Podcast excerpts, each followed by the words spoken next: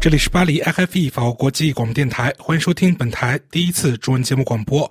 今天是二零二四年二月一日，星期四，现在是国际标准时间二十二点，巴黎时间二十三点，北京和港台时间六点。首先播报今天的新闻内容提要。中国单方面改航路使用，一与台湾民航机和军机冲突威胁飞安。余茂春称，如特朗普重返白宫，美国对台基本政策框架不会改变。联合国救援负责人向安理会通报，加沙总人口的百分之七十五已经流离失所，农民抗议不断。法国与欧盟因南方共同市场协议关系紧张。中国新防长与俄防长视频通话，推动两军关系迈向更高水平。坠机事件后，俄乌两军各交换了逾百名战俘。FBI 局长称，中国黑客正瞄准攻击美国的关键基础设施。美国指控四名中国公民多年来向伊朗走私美制电子元件。美商务部称，目前已有近八百家中国实体被纳入实体清单。印度外长表示：“我们不应害怕北京，印度有能力与中国竞争。”美双航母打击群与日舰艇在菲律宾海举行联合演习。韩总统尹锡悦说：“朝鲜是非理性集团，或为介入韩国选举而进行挑衅。”听众朋友们好，我是林，下面请听今天新闻节目的详细内容。中国单方面改航路使用，意与台湾民航机和军机冲突威胁飞安。今天我台驻台北特约记者罗元绍为您带来的报道。中国民航局宣布，自二月一日起取消 M 五零三航线自北向南运行的飞行偏置措施。这是一条几乎沿着海峡中线的航线。先前因为靠近海峡中线，经两岸交涉协商后。航线向西推至距离中线二十五公里处。如今在台湾大选结束不久，北京单方面宣布取消偏置措施，另外并启用由西向东运行的两条衔接航线。这两条航线一自福州起飞，另一条自厦门起飞。台湾大陆委员会今天针对中国大陆擅改航路使用，影响我既有金门马祖飞航安全。也对所有使用此区域航路的国际航班造成非安风险表达严正抗议。陆委会声明指出，中国大陆未经两岸沟通启用相关航路，罔顾非安，不尊重台湾，且是刻意以民航包装对台政治乃至军事的不当企图，并有改变台海现状的疑虑。交通部长王国才今天对媒体表示。M 五零三靠近台北飞航情报区，距离海峡中线只有四点二海里。天候不佳时，飞机会偏东飞行，对台湾的民航机与军机有冲突，两岸应沟通，这是一个严肃的问题。国防安全研究院国家安全研究所所长沈明世告诉中央社：“中国启用由西向东飞行 W 一二二、W 一二三衔接航线，对于台海安全影响较大。”原来只有台湾飞机往金门、马祖来回飞，现在中共军机、民航机也在飞，沿着海峡中线飞，甚至可能跨越，这将使台湾空防监测压力加大。法广特约记者罗月绍台北报道。余茂春指，如特朗普重返白宫，美国对台基本政策框架不会改变。今天台记者肖曼为您带来的报道。中央社报道，曾在特朗普政府担任国务院中国政策首席顾问的余茂春，三十一日下午在台北科技大学进行题为《美国台海政策之现状与未来》的演讲。余茂春表示，不管是民主党或共和党在十一月总统大选胜出，美国对台基本政策框架不会改变。这是从一九五零年代。韩战爆发，当时美国总统杜鲁门派第七舰队进驻台湾海峡时就奠定的，即任何一方不能使用武力改变台海现状。余茂春直言，反对任何一方使用武力片面改变台海现状，这是美国对台政策最重要的原则。不管是谁担任美国总统，这件事情都不会被改变。他还提到，特朗普政府时期，美国最重要的外交成就是重新界定了中国。中国对于台湾与周边国家有用武力解决事情的诉求，还有打破国际现有秩序、挑战美国领先地位的战略意图。特朗普重新定义中国在世界地缘政治定位。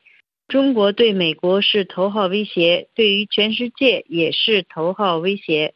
对于中共，需要建立全球联盟系统。余茂春认为，台湾政府过去几年非常成功的将自己纳为国际社会成员，没有将台湾相关议题框限于区域性。也因为如此，对于台湾在应对中共对台各个施压手段时，他对台湾充满了信心。余茂春会后接受媒体访问时再次强调，如果特朗普重返白宫，对于现有台美关系不会构成影响。他指出，不管是民主党或共和党执政，肯定会持续强调台海稳定和平重要性，只是在具体做法上怎么处理，各个总统各有不同风格。他推估，若是拜登继续执政，判断其会倾向于中国不断的谈判；如果是特朗普重返白宫，推测其会采取较制约的手段，要求中共承诺不会武力改变台海现状。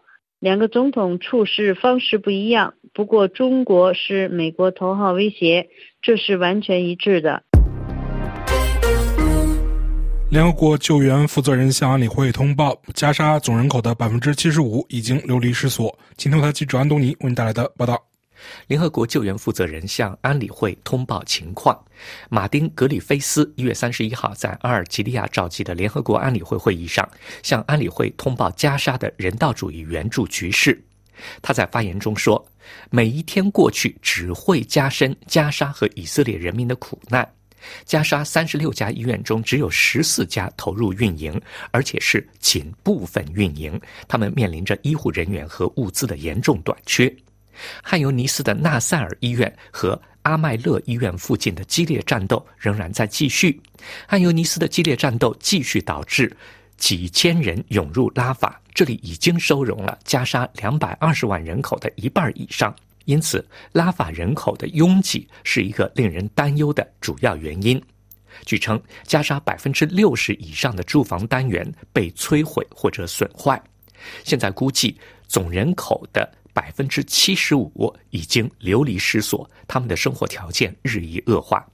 联合国近东救济工程处有员工被指控参与巴勒斯坦武装组织哈马斯突袭以色列的事件。持续发酵，多个救援组织谴责多个国家暂停资助机构的做法。较早之前，包括美国、英国、法国、日本、德国和新西兰在内的国家宣布暂停资助联合国巴勒斯坦难民救济和工程处。农民抗议不断，法国与欧盟因南方共同市场协议关系紧张。今天，台记者艾米为你带来的报道。包括法国在内的多个欧盟国家的农民的愤怒情绪，在最近几天打击了布鲁塞尔与南方共同市场拉美国家的谈判。在努力平息来自农业界不满情绪的同时，法国明确表示反对与巴西、阿根廷等农业强国签订此类的协议。总统马克龙周二也表示，他反对这样的协议，理由是规则和法国不一样。法国总统将于周四在欧盟峰会期间与欧。委会的主席冯德莱恩举行会谈，法国农业部长费斯洛也将于周三前往布鲁塞尔讨论欧洲的紧急问题。但是，欧盟委员会虽然承认南方共同市场与欧盟之间达成的协议条件尚未满足，但是坚称谈判仍然在继续。欧盟与南方共同市场之间关于贸易协定的谈判开始于二零零零年。在二零一九年，曾经达成了一项政治协议，但是包括法国在内的一些国家反对，阻碍了协议的最终通过。部分原因是环境保护方面提出了新的条件。布鲁塞尔研究所。所的专家萨皮尔表示，事实上，在六月初欧洲议会选举之前签署协议的可能性都极低。一旦委员会达成协议，他就必须得到欧洲议会以及二十七个成员国特定多数通过的。标准。这位专家补充说，理论上法国可以在二十七国投票时被绕过，但是法国的政治影响力使得这种可能性非常小。中国新防长与俄防长视频通话，称推动两军关系迈向更高水平。一月三十一日，中国国防部长董军同俄罗斯国防部长绍伊古视频通话，这是他上个月被任命为中国新任防长后的首次公开涉外活动。据俄罗斯国防部发表的新闻稿介绍，绍伊古在视频通话中称。现阶段，俄中关系正处于历史上的最好时期。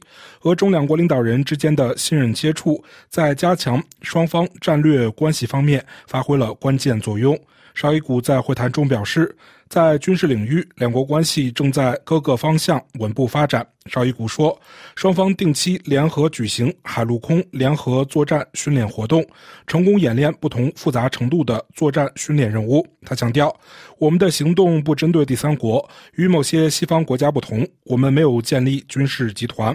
绍伊古表示，相信当前的会谈将有助于进一步加强俄中防务领域的战略伙伴关系。他向董军说道：“我期待着与您进行最密切、最富有成果的合作。”此外，在祝贺董军被任命为中国新任防长时，绍伊古说：“我相信您与俄罗斯武装力量的互动经验将有助于进一步扩大我们两国之间的军事合作。”坠机事件后，俄乌两军各交换了逾百名战俘。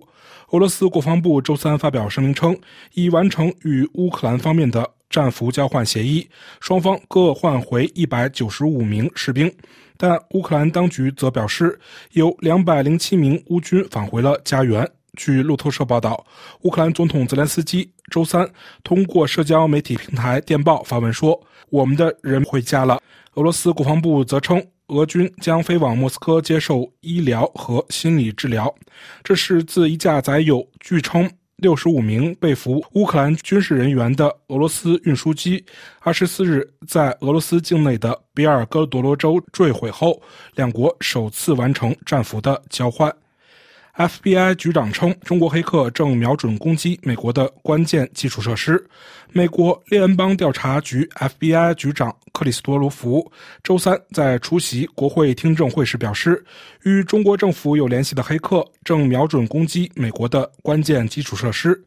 他向美国众议院美中战略竞争问题特设委员会作证时表示，美国公众对影响每个美国人的网络威胁关注的实在太少。中国黑客不单针对美国政治及军事目标，也正将攻击目标对准美国的水处理厂。电网、交通运输系统以及其他重要的基础设施，黑客准备在中方决定发动攻击时，对美国公民及社会造成严重破坏及切实的伤害。美媒稍早引述知情人士报道，美国司法部及 FBI 和德州联邦法院发出指令，以遥控方式成功入侵了数千台网络连线设备，瘫痪了一个名为“飓风”的中国黑客组织。这个组织通过僵尸网络。既控制美国办公室及家庭的路由器、数据机及摄像机等，伪装成正常流量渗透入侵目标。美国指控四名中国公民多年来向伊朗走私美制电子元件。美国司法部周三宣布，在华盛顿特区一份起诉书中，四名中国公民被指控犯有多项联邦罪行，涉及多年来合谋从美国向伊朗出口走私原产于美国的电子元件。其中包括一些可能具有军事用途的电子元件。美商务部称，目前已有八百家中国实体被纳入美方的实体清单。印度外长表示：“我们不应害怕北京，印度有能力与中国竞争。”美海军双航母打击群与日舰艇在菲律宾海举行联合演习。尹锡悦说：“朝鲜是非理性集团，或为介入韩国选举而进行挑衅。”听众朋友们，今天新闻节目的详细内容播送完了。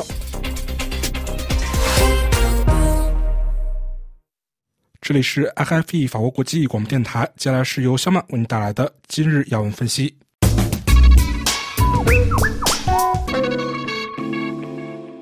听众朋友，进入二零二四年以来，美中关系的走向受到关注。开门红的台湾大选过去后，接近年底的美国大选也进入了轨道。北京在对台湾大选进行不加掩饰的介入后，又放出不会干预美国大选的承诺。与此同时，美国外交关系三十一日刊登了中情局局长伯恩斯的文章。全面分析美国同时应对几场国际危机之时，仍然保持对中国威胁的高度警惕。在《间谍与治国方略》一文中，伯恩斯赞扬了中国人民在国际体系帮助下所进行的转型或崛起，但他指出，问题不在于中国的崛起本身，而在于随之而来的威胁行动。中国领导人习近平开始了他的第三个国家主席任期，其权力超过了自毛泽东以来的任何前任。其没有利用这种力量来加强和振兴、促进中国转型的国际体系，而是试图改写它。在情报行业，我们仔细研究领导者所说的话，但我们更关注他们的工作。其在国际日益增长的镇压和在国外的咄咄逼人，从他与普京的无限制伙伴关系，到他对台湾海峡和平与稳定的威胁，都是不容忽视的。伯恩斯接着指出，西方团结对习对台湾使用武力风险的计算也产生了影响。台湾在一月份选出了新总统赖清德。对于倾向于将美国视为衰落大国的习近平来说，美国在乌克兰问题上的领导地位无疑令人惊讶。美国愿意施加和承受经济痛苦来对抗普京的侵略，以及他团结盟友也这样做的能力，这与北京认为美国正在走向衰落的信念有力的矛盾。在靠近中国海岸的地方。美国在印太地区的盟友和伙伴网络的韧性，对北京的思维产生了发人深省的影响，重新点燃了中国对美国无能为力的看法，并煽动中国咄咄逼人的最可靠方法之一，就是放弃对乌克兰的支持，继续为乌克兰提供物质支持，不会以牺牲台湾为代价。他发出了。美国帮助台湾的决心的重要信息。伯恩斯分析认为，中国与美国之间的竞争是在与美国之间的紧密的经济相互依存和商业联系的背景下进行的。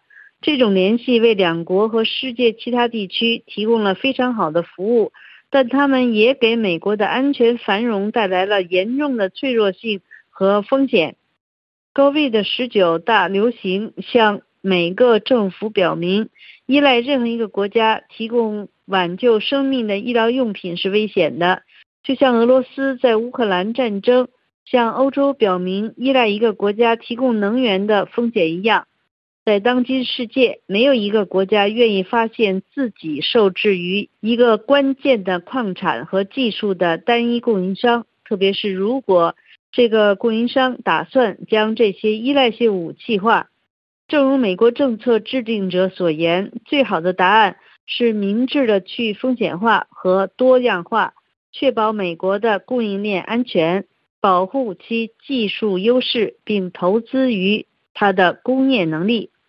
美国有线电视新闻网 CNN 三十日报道，中国国家主席习近平与美国总统拜登去年十一月见面时。习近平向拜登表示，中国不会干预2024年的美国总统大选。中国外交部长王毅上周末也向美国国家安全顾问沙利文重申了此项保证。CNN 指出，美国官员对于外国干预选举依旧保持警觉，因为俄罗斯情报机构曾在2016年。派进了美国民主党全国委员会散布电子邮件，破坏总统候选人希拉里的竞选。据美国公开的情报资料，从那时起，伊朗、古巴和中国的特工一直积极试图影响美国大选，尽管这些努力都没有像2016年俄罗斯所进行的那么积极。此外，即使中国不干预2024年美国大选，北京的骇客仍是一支强大力量。他们在美国关键基础设施已取得立足点。几个月来，美国国安官员公开警告，中国的网络特工已侵入美国海事和运输部门电脑网络。如果中国一旦侵台，北京可能利用这些管道来破坏美国任何可能的军事回应。美国军事情报机构指出。人工智慧的技术加入后，二零二四年竞选活动可能会与以往不同。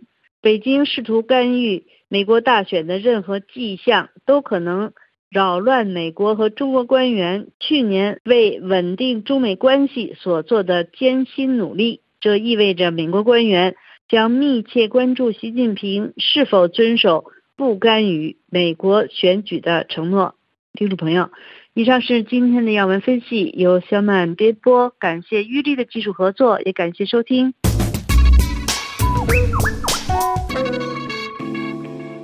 这里是 FV 法国国际广播电台，下面将是由安东尼为您主持的《法国世界报》节目。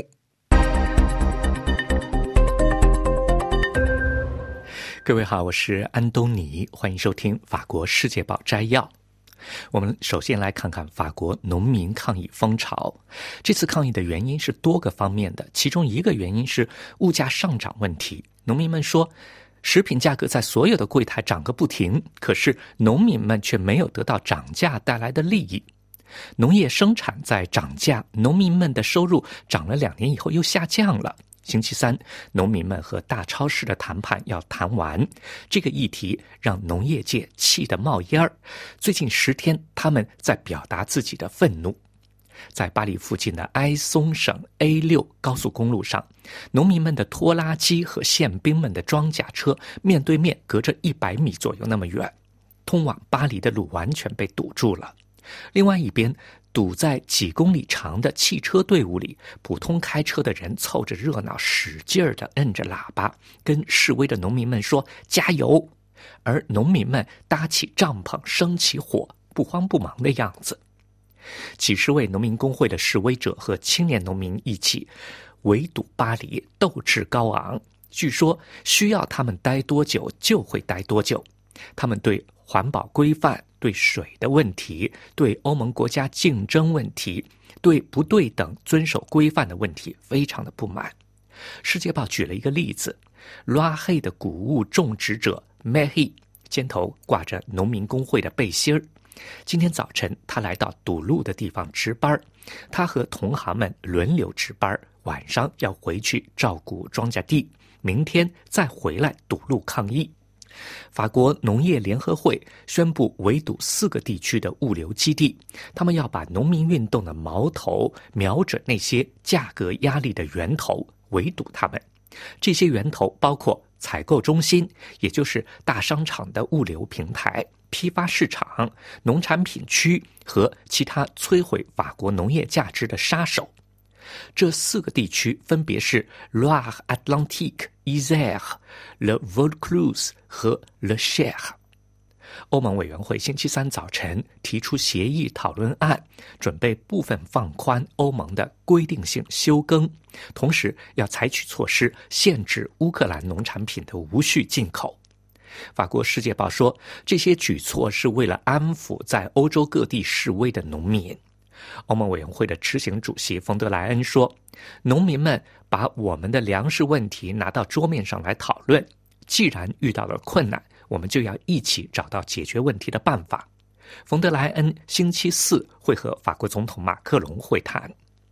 对欧盟共同农业新政策硬性规定的十公顷以上的耕地必须履行的休耕义务，欧盟做出了二零二四年部分放宽的决定。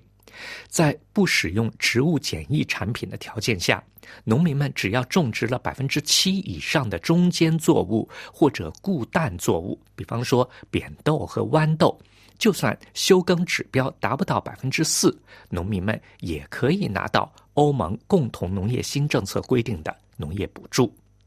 对于欧盟的这项协议讨论案，法国农业部长费斯诺表示，这个解决方案既简单又可行，兼顾了当下的生产和过度转型。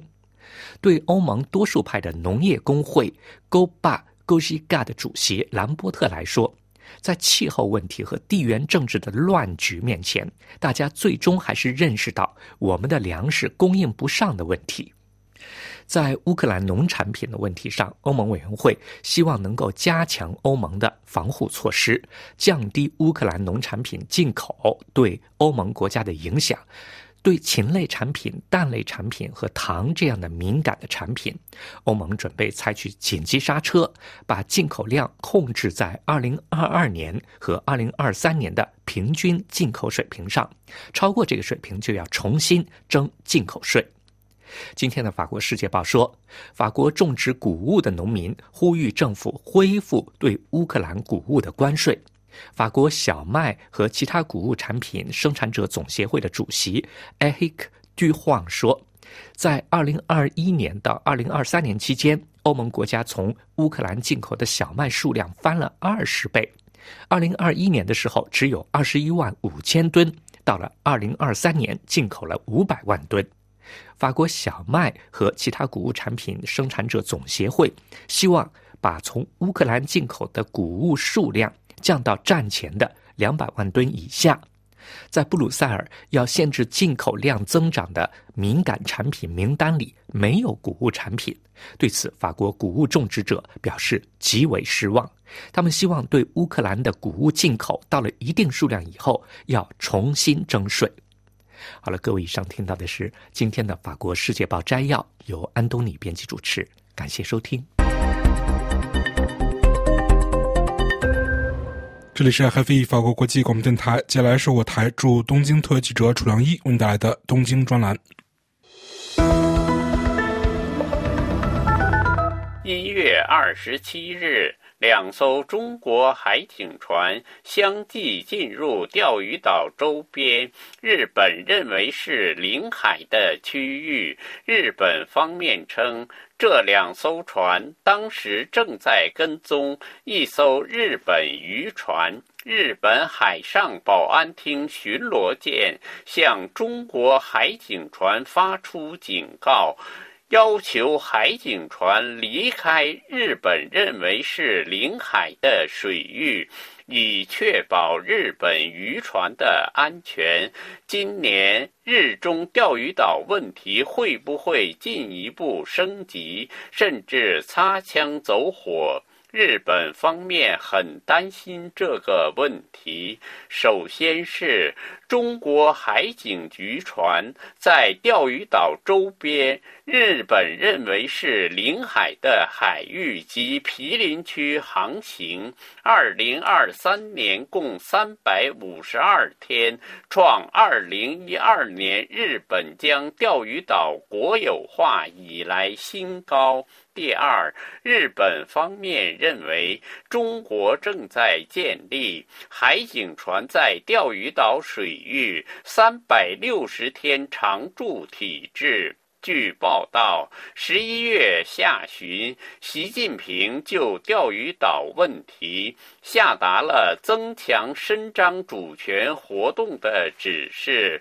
为此，中国海警局已经制定计划，在二零二四年每天向钓鱼岛水域派遣海警船，进一步打破日本对钓鱼岛的实际控制。第三，一月十三日，台湾举行二零二四年总统选举。执政党民进党候选人赖清德当选台湾下一任总统，台海局势进一步紧张。尽管中国与台湾当局至今仍然处于复杂的关系中，但双方皆认为钓鱼岛是台湾的附属岛屿之一，因此拿下台湾，顺势拿下钓鱼岛，在中国方面来看是顺理成章。第四，目前日中两国都在加强围绕钓鱼岛的武装力量。日本海上保安厅二零二三年的调查显示。中国海警所属的大型船舶数量已增至一百五十七艘，在过去十年中增加了约四倍。千吨级以上大型海舰数量，二零二一年至二零二二年间突然增加了二十五艘。日本为了应对中国海警局的巨大化和海军化。不断强化其武装力量，千吨级以上大型巡逻舰总数，二零二二年为六十六艘，二零二一年增加到七十艘，二零二一年日本将达六千五百吨级的最大一艘大型巡逻舰部署在负责防卫钓鱼岛的十。支援海上保安部，日本方面今年一月二十五日宣布，为了加强钓鱼岛的警备，将投入两艘最新锐巡逻舰“八重山号”和“波照间号”。这两艘巡逻舰上配备有直升机起落甲板、机关炮和远程水炮等。如果在二零二四年不断发生中国海警船追逐日本渔船，为此日本海上保安厅驰援的事情，日中双方围绕钓鱼岛擦枪走火的可能性很大。以上东京专栏由法广特约记者楚良一转播。听众朋友们，这里是 RFE 法国国际广播电台，下面重播新闻提要。中国单方面改航路使用易与台湾民航机和军机冲突，威胁菲安。余茂春指，如特朗普重返白宫，美国对台基本政策框架不会改变。联合国救援负责人向安理会通报，加沙总人口的百分之七十五已经流离失所，农民抗议不断。法国与欧盟因南方共同市场协议关系紧张。中国新防长与俄防长视频通话，称推动两军关系迈向更高水平。坠机事件后，俄乌两军各交换了逾百名士兵。FBI 局长称，中国黑客正瞄准攻击美国的关键基础设施。美国指控四名中国公民多年来向伊朗非法走私美制电子元件。美商务部称，目前已有近八百家中国实体被纳入实体清单。印度外长称，我们不应害怕北京，印度有能力与中国竞争。美海军双航母打击群与日舰艇在菲律宾海举行联合演习。韩总统尹锡悦称，朝鲜是非理性集团，或为介入韩国选举而进行挑衅。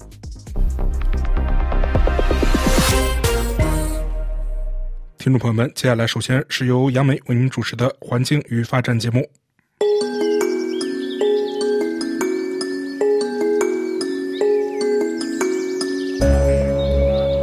听众朋友。拥有八十多年历史的瑞典瑜伽集团是全球最大的家具用品商店。瑜伽在全世界五十二个国家拥有四百多个商店。二零二三年，该公司的销售额超过四百四十亿欧元。瑜伽的产品今天在中国的大中城市早已家喻户晓。瑜伽在全世界各地宣传自己的产品如何遵守环境规则，尤其是木质家具一律来自可持续的森林。然而，法国调查记者网站 Close 参与拍摄的一部新闻调查影片，却揭露了瑜伽集团鲜为人知的一面。一月二十四日，法国西南部的旅游胜地比亚利兹费巴斗克艺术节放映了一部标题为《瑜伽森林之王》的纪录片。该片由调查媒体 Disclose 和影片制作商 Premier l i n e 联合制作，将于二月二十八日在法德文化频道阿赫戴频道播出。影片介绍的是瑜伽集团为制作家具而在全世界各地无节制的砍伐。据介绍，每两秒钟就有一棵树被砍伐。且这些树木砍伐活动往往同非法劳动以及侵犯原住民的权益有关。法国的 Disclose 网站的调查记者前往欧洲、美洲以及大洋洲各地，会见了罗马尼亚、波兰、瑞典、巴西和新西兰等国的环境活动人士。调查记者兼电影制作人 Xavier Delo 向法新社表示，人们在购买商品时，往往不会去关注产品的生态足迹，不会关注产品制作成商品的整个过程，不了解他们的制作条件以及它对环境的影响。他们拍摄此一影片的初衷。就是要使消费者意识到上述问题。他还感叹说：“今天在欧洲几乎已经没有原始森林了，因为人工森林并不是真正意义上的森林。今天在欧洲，除了波兰的比亚洛维扎森林之外，已经不存在原始森林了。”影片还关注了欧洲北部的原住民萨米人的生态环境，当地的驯鹿饲养者也真真的看着他们的动物因为森林被砍伐而失去食物。同样，新西兰的毛利人也因为植树项目而被驱赶出了他们的传统农场。带有讽刺意味的是，这些植树项目就是为了确保宜家能够达到他所制定的碳中和目标。德勒还进一步指出，宜家为了制作家具无节制的砍伐木材，而且木材往往成为运营商用来减少塑料污染的借口。他们往往会高调宣传如何使用木材来取代塑料，所谓以木代塑。但是由此而造成的后果，岂能由种植新的树苗来弥补？对记者的质疑，宜家集团并未在影片中面对镜头回答记者的提问，只是通过书面方式回答了电影制作人的问题。法新社本周联系了宜家集团，该集团的回答是：公司每年用于工业用途的木材约占全球砍伐量的百分之零点五，并且保证他们的木材来源仅仅来自对生态负责的方式管理的森林。木材的开采活动既不会滥砍滥伐，也没有侵犯人权的行为。瑜伽集团还补充说，他们与当地的原住民合作，尊重他们的传统，强调他们所种植的树木比他们所砍伐的树木要多得多。事实上，宜家集团或许在保护环境方面确实做出了诸多努力。然而，如何在如此大批量生产的前提下保护木材的来源的可持续性，这两者似乎很难得兼。法国调查新闻网站 Disclose 的记者亚历山大·阿布德里拉这样向法广表示。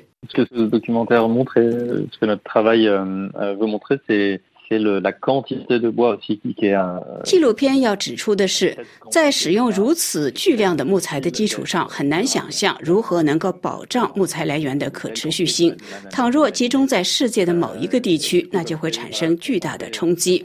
尽管宜家集团对外如何宣传，努力保护生态环境，而且一年前，我和我的同事罗伯特·斯密斯就做了一个调查，对宜家的供应商如何利用白俄罗斯独裁政权体制下监狱的强迫劳动来制作产品，这就进一步体现了瑜伽所宣传的形象如何与事实相违背。有关宜家与白俄罗斯强迫劳动有关的调查已经公布了一年多，一年来宜家集团对外界的质疑有何回应？对此，亚历山大·阿卜德利拉回答说。De la part de l'entreprise, elle avait annoncé ouvrir une enquête interne pour vérifier. 一家集团表示将展开内部调查，但是调查并没有取得任何结果。我们并没有看到调查，我并不知道他们是否找到。总之，集团公关部门的回答是，他们展开了调查，但是他们不可能检查所有的环节，因此并未发现任何问题。总而言之，有关宜家集团的系列调查向外界展示了一个以消费者眼中截然不同的企业。尽管这些调查所披露的内容还有待于进一步核实。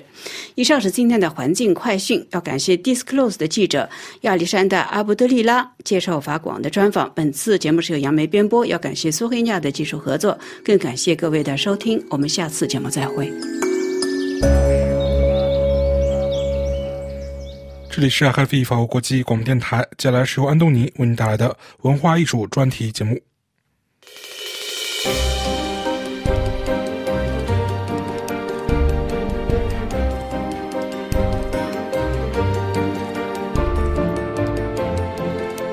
各位好，我是安东尼，欢迎收听文化艺术。在今天的节目里边，欢迎大家收听艺术家杜振军访谈。我们这次访谈的焦点就是正在法国国立移民史博物馆展出的《我有一个家》的展览。杜振军是这次群展的参展艺术家。杜振军的特点是他通过非常不同的媒介，比方说互动影像、图片和绘画，来表达他眼中的世界观。他对世界有一种认识，同时通过。隐喻、夸张、转换等等形式，来对他的认识做一种表达。同时呢，他对他的认识也有一种阐释。好，欢迎大家收听这次访谈。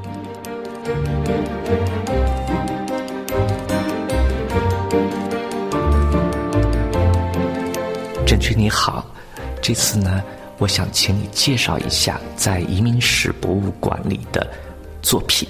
先从风讲起。呃，在移民博物馆展出的那件风是在大约的时间在二零零零年，呃，连现在已经有二十多年了。那一件作品的背景我先讲一下，因为我是九七年去海南美术馆学习了一个数码天地的课程。是从那个时期开始，我就就用多媒体的手段做作品。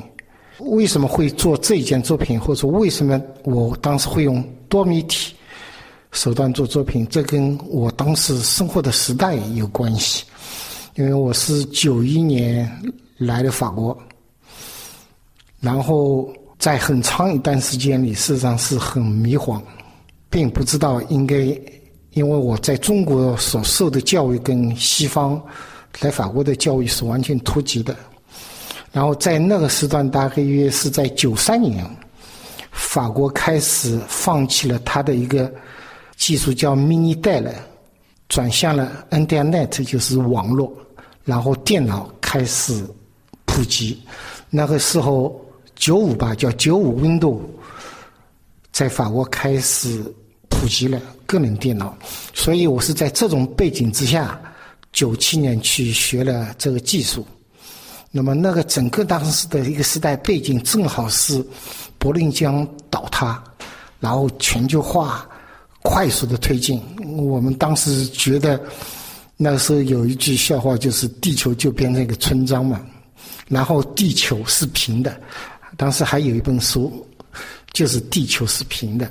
也就是说，全球化在起步，但全球化起步其实上一个非常重要的原因，当时地缘政治是一个背景，就是柏林墙的倒塌，其中最大的一个原因就是电脑、数码这个技术的产生，它就是让人跟人的距离一下子就拉近了，它不但是文明跟文明之间的距离拉近了，地缘之间的距离拉近了，连个人跟个人的距离也拉近。这就是说，呃，数码当时是一个天翻地覆的技术，所以我就想，当时觉得哇，这是一个了不得的一个人类的那个风水林。是在这个背景下，我开始用多媒体做作品。然后回头回头说这件作品风在移民博物馆展出的这一件的产生的原因，它叫风。当时艺术界也有很多争论，就是说什么绘画已经死了，那么装置艺术是最流行的了，是不是多媒体是最先进的前卫手段？我就觉得讨论这个毫无意义。我为什么会起这个题目？因为我是借用了十九世纪一张日本浮世绘艺术家叫葛饰北斋有一张作品叫《风》，很有名，然后。二十世纪八十年代，加拿大一个摄影艺术家叫 Jeff Wall，他是完全根据葛斯北站这一张浮世绘拍摄的一张照片，也叫风。那么，我是只是借用了这个，继续借用这个一个主题风，做一件二十一世纪的互动多媒体，把人跟人的距离拉得很近，因为它是互动的。他就是说，人走过是人把风带进了屏幕。另外一点，我其实想说的就是，题目是永恒的，就像一个风的题目。事实上，它是从远古一直到将来，我们都可以永远谈论这一个主题。只是艺术家他的表现的手段，就是他生活那个时代的一个语言，就此而已。所以这些作品是比较纯粹性的。那你为什么在用数码技术手段？这个很清楚，这个当时的这个时代，当时的这个技术的前沿性，你发觉这个技术非常好，正是当下的这个可以有一些前沿的前瞻的考虑，可以跟你的想法结合得上。那么，为什么当时会找浮世绘的图和 Jeff Wall 他那个？对浮世绘已经有过一个所谓的拿来主义，把它拿来就用。那么，你当时为什么会想到这个图景，想到哎要选这张图？这里边其实我觉得你问还有两个问题。第一个问题是，呃，为什么要用这个手段？这个就是刚才我已经讲了，是距离，因为当时是电脑啊，电脑产生跟。在我们人类生活当中兴起一个天翻地覆变化的一个工具，它最让我兴奋的点就是距离。刚才我已经讲了那个大的角度、小的角度，就是说对作品来讲，它也能把观众跟作者作品之间的距离混合起来拉近。这今天我们就用一个字叫沉浸式。就是说，你能沉浸到作品里边去，这里边的最主要原因就是多媒体它有一个 program，就是一个程序，它一个程序的背影在后面，所以它能够把观众跟作品融入在一个氛围之内。那么第二个问题就是你讲问我的为什么我会找这个题目是浮世绘加上照片再加上。互动艺术，呃，这个当时就是为了很简单的说明一个问题，就是说，艺术家他是生活在某个时段，他的创作语言就是某时段，啊，所以我二十一世纪做了一件互动作品，跟二十世纪艺术家用照片手段来做，和十九世纪。日本艺术家用浮世绘的方法做作品，其实都是很简单的，讲一个永恒的自己生活的当时那个时代的主题，只是手段不一样，主题都一样。主题就是我们活的那个时代。在做这件作品的时候，你是对手段更有兴趣，或者你的关注点在手段上更大呢，还是在题材上更大？应该是生活隐喻出来的那个题材，是这个才更大。无非就是说手段是一个更能让我觉得能够直接表达出我的情绪、感想，仅此而已。换句话说，如果你是换一个手段，用图片来做的话，你还会选择风吗？当时不会。可能，因为我确实我就是学画画出身的。因为当时这个情绪我已经讲了，是我有一个生活的背景，就是从一个文化跳跃到另外一个文化，这个文化的差距其实还不是很重要，最重要的就是我就说说有个时间差，因为九十年代的中国并不是一个当代社会，一下子跳入到法国一个非常当代的一个社会，就是一个又有一个时间差，再加上当时柏林墙的倒塌，一下子就是说世界的土地非常广大，啊，那个然后电脑一下来临，在这种生活背景之下，呃，用绘画。还不够，因为我本来就是学绘画的，我不够讲得出我想讲的。当时我的生活背景啊，我的就是说当时的履历，啊，那么大的一个履历，那么大的感想，光用绘画我说不出来，那是当时的背景啊。所以我讲，对我个人来讲，怎么活才是怎么活做作品。我发觉这件作品，你好像用自画像的形式，就是。里边的人物其实是你自己，然后一会儿抱着羊，一会儿在奔跑，好像这些情景、这些动作和浮世绘的那张原始图像是重叠的吗？啊，不重叠，不重叠。你说的是自画像，其实我所有的作品全都是自画像，这些作品无非是有我的。自己的那个影像，但是很多不是我自己的影像，其实都是我的自画像。因为所有的作品，其实就是我的世界，我自己内心一个什么样的一个一个想法，我的一个什么样的一个逻辑思维，是我一个什么样的世界观。所以，从我第一件作品的人狗，一直到现在，重新又回到了绘画，全都是画我自自画像。所以，这件风的作品也是一件和世界观有关的紧密结合的一件作品。啊，这件作品其实是我表达我世界观最小、最不清晰的一切，因为当时是卷入了一个纯艺术上的争论，就是语言跟主题的永恒性的关系，所以是我很少有这样比较单纯讲唯美主义跟。讨论那个艺术的这种作品，我绝大多数的艺术品都是评论我自己生活的这个这个时代，当时的那个时代啊。所以我就说，为什么我所有的作品都是我的自画像？而这件作品是我自相最多拍的最多的一件，其实是我自画像元素最小的一件。好，谢谢杜振军。各位，以上听到的是。我们就正在法国国立移民史博物馆展出的《我有一个家》群展，访谈参展艺术家杜振军。感谢您的收听，再会。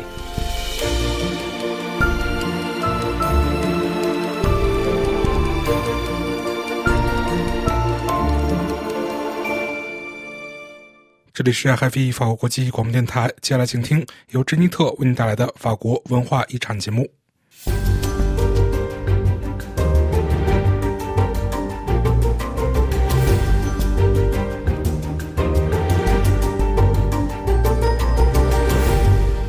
各位听众，今天要为大家介绍的是位于马赛附近的一座城堡——布金城堡 （Chateau de la Buisine）。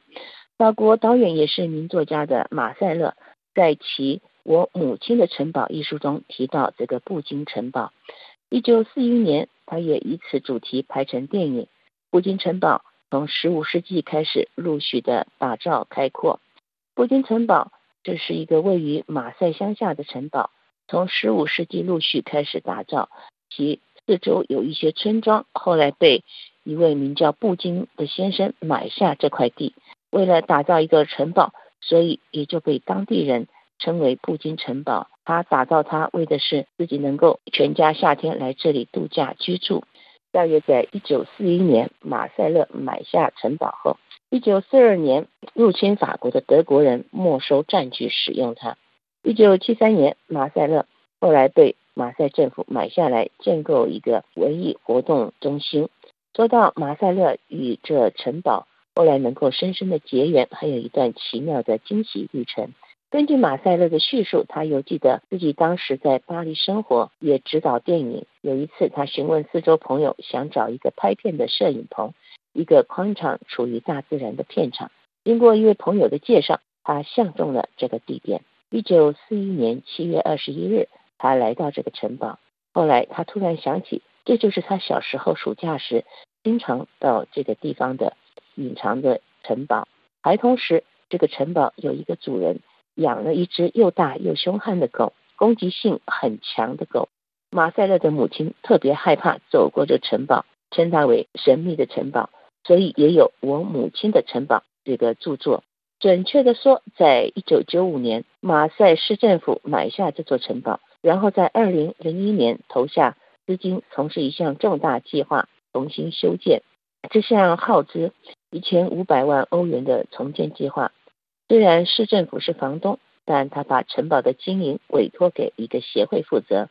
Valery Fedel 是协会的主席，他介绍说。这个城堡是多元化文化活动中心，包括有安团德丰电影院。除此之外，他们还有其他的活动，例如城堡的参访活动，有城堡历史的介绍以及文化古迹层面的介绍活动，还有定期举办一些展览活动。例如，在二零二三年年中的时候，就举行一项美国侏罗纪公园名导演 Steven s p i e l e r 的展览。以及一些如音乐会，还有每个月最后一周四举行的爵士音乐会。城堡的管理经营会主席费德勒女士也努力部署城堡的远景和发展计划，后来逐渐成为一个普罗旺斯著名的地点，充满各种计划及举行多彩多姿的文艺活动。每年布金城堡接待一万多名儿童，为他们举办文化活动和学童教育课程。二零二三年的展览主题也致力于比好莱坞、华德迪斯尼时期更早的法国制作的儿童动画片。另外，城堡也举办成人或是一般民众的活动或是艺术展。二零二三年开始在城堡的户外空间举行夏天的露天电影放映活动。布金城堡举行各项的电影放映活动，有的是给儿童、年轻的小孩看的电影，也有给一般民众看的电影。布金城堡现在每年举办的文艺活动或展览，平均接待游客约八万名参访者。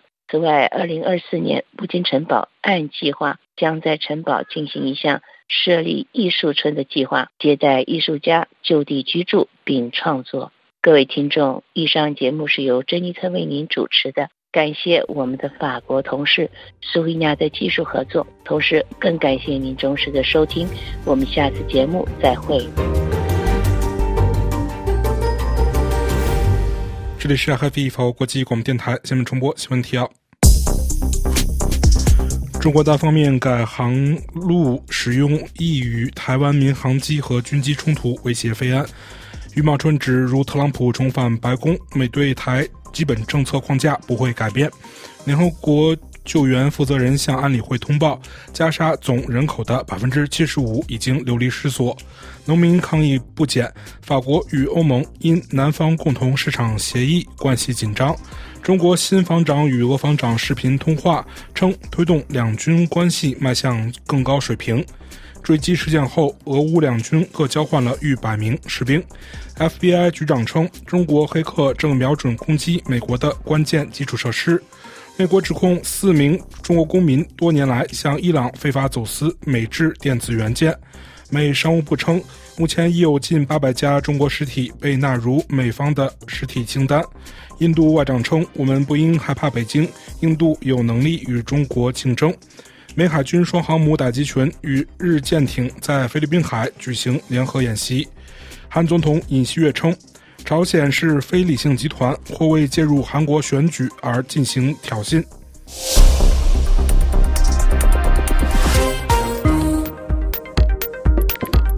听众朋友们，FFE 法国国际广播电台的这节目由福利为您主持，要感谢 B 助力的技术合作，也要感谢各位的收听。今天的节目也会伴随着法国歌曲《这样 Rendezvous avec vous》中结束，这是由法国歌手 George Brassens 选唱的歌曲，也在歌声当中祝您平安、健康、愉快。我们下次再会。Monseigneur l'astre solaire。Comme je n'admire pas beaucoup. M'enlève son feu, oui, met son feu, moi je m'en fous. J'ai rendez-vous avec vous. La lumière que je préfère, c'est celle de vos yeux jaloux. Tout le reste en main diffère, j'ai rendez-vous avec vous. Monsieur mon propriétaire, comme je lui dévaste tout. Chasse de son toit, oui mais de son toit, moi je m'en fous. J'ai rendez-vous avec vous. La demeure que je préfère, c'est votre robe à froufrou. Tout le reste en main diffère, j'ai rendez-vous avec vous. Madame ma gargotière, comme je lui dois trop de sous. Chasse de sa table, oui mais de sa table, moi je m'en fous. J'ai rendez-vous avec vous. Le menu que je préfère, c'est la chair de votre cou. Tout le reste en main diffère, j'ai rendez-vous avec vous. Sa majesté financière, comme je ne fais rien à son